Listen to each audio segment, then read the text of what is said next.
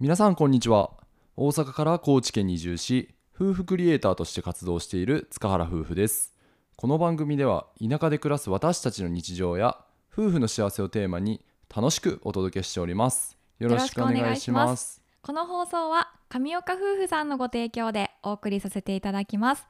上岡夫婦のたけしさんともかさん本当にありがとうございます。ありがとうございます。はい。メッセージもいただいております。上岡夫婦です素敵な結婚式を挙げられますようにいつも楽しく拝見拝聴させていただいております。これからも応援しています。今後ともよろしくお願いします。というメッセージでした。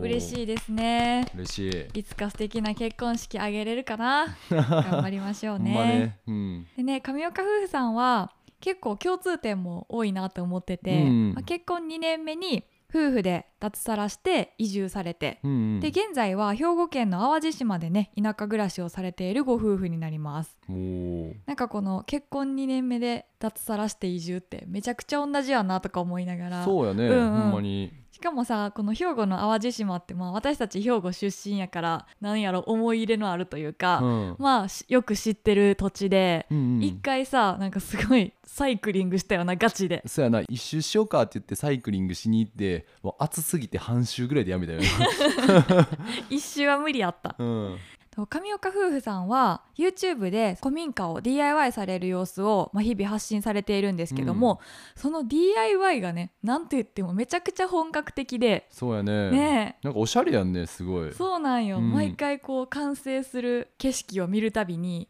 デザインとかもすっごいおしゃれやし可愛いしいやこれは本当に素人なんかと思っちゃうぐらいの、うん。クオリティやなと思って。俺らの DIY のがちょっとね、まあね比べ物にならないよね。ならないね。いや本当にねすごいなと思いながら私たちも見させてもらってます。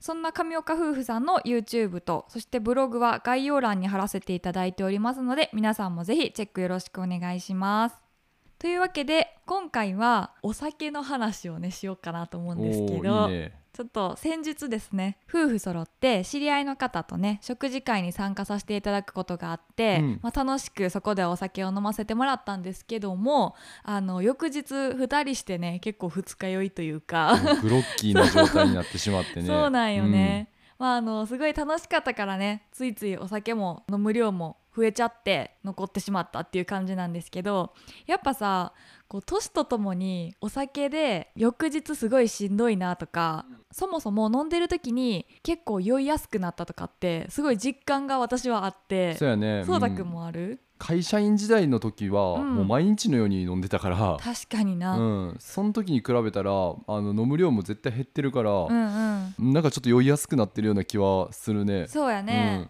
ほんでねそもそもそのお酒を飲んで悪酔いしたり残っちゃうメカニズムみたいなのってすごい私気になって調べてみたんやけどなんか人体の話みたいな子なんやけどなんか最近そういう健康系めちゃめちゃ好きやな。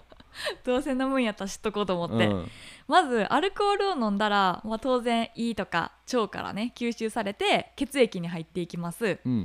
でそのアルコールが血液に入ってから全身をどんどん巡っていくやんか、うん。そしたら脳の細胞にもこう働きかけてでそれでなんか意識が朦朧となったりとか、うん。こう気分がイエーイとかなったりする、うん。それで脳をコントロールされてます。さらに血液が肝臓に行った時にアセトアルデヒドっていう有害物質がねそこで発生します。うん。このアセトアルデヒドがめちゃくちゃ悪いやつで、うん。体内に溜まっちゃうと気分が悪くなったり、まあ、頭痛がしたり顔が赤くなったりっていうね悪酔い状態が生まれるそうです。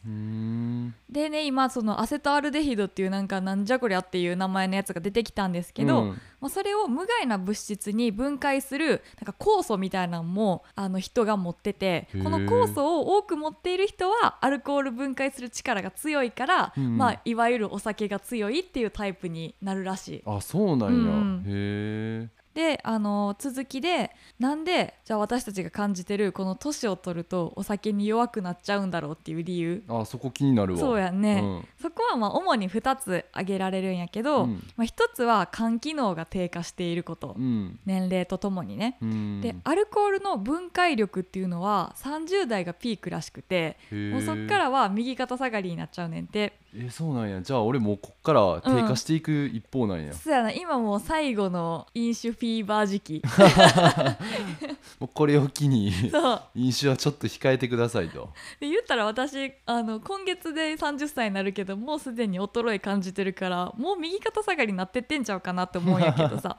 そうだから肝臓がこれまで分解できてた量のアルコールでも肝機能が低下してしまったら分解しづらくなるから、うん。やっぱアルコールの抜けが悪いとか、うん。翌日に残るっていう感じが起きてしまう。うんうん。で2つ目に体内の水分量が関係してます。でこれは赤ちゃんの頃やと80%水分を持ってんねん。体の中に。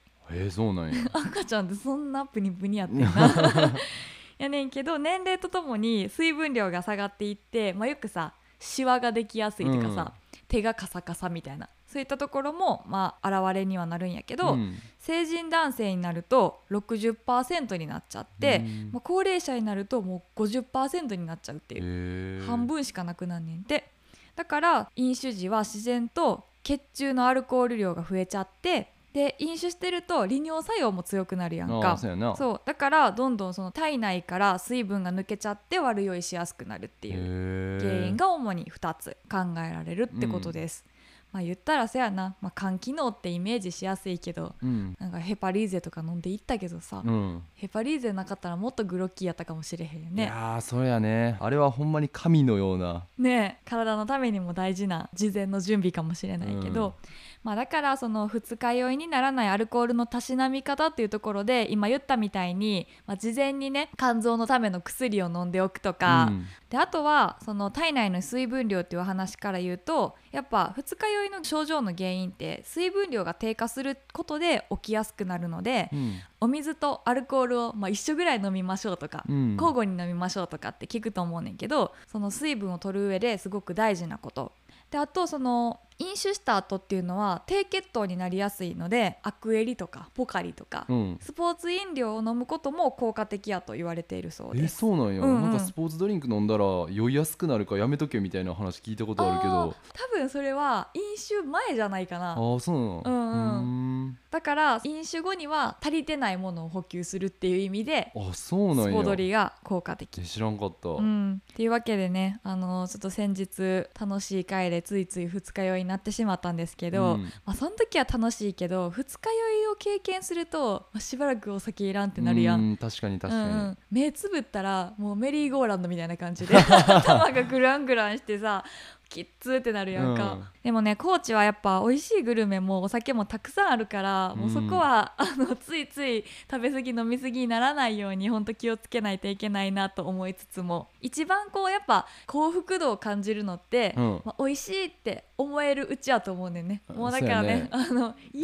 ーイってなりすぎたらもうそっから先はダメなので。もう次の日地獄になるしね。そうやね。だから美味しい料理を食べながらその料理に合うお酒をたしなんでああお酒も料理も美味しいなってこう思える時が一番の幸福度ピークの時やと思うので、うん。自分がちょっと年齢とともにお酒弱くなってるなっていう実感を改めてしましたのでこれからはねちょっとお酒の楽しみ方も気をつけていかないとなと思ってそんな感じで、まあ、高知に来たからこそちょっとこれは自分自身の教訓にもなるかなと思ったから、うん。今日はラジオで話させてもらいましたはい。二人して何してんねんって感じないけどね、まあそうやね。もう声もおかしいもん俺今。ちょっと今もまだ引きずってるよな、っうん。ていうぐらいちょっとあのリアルタイムな出来事でした。はい。はい。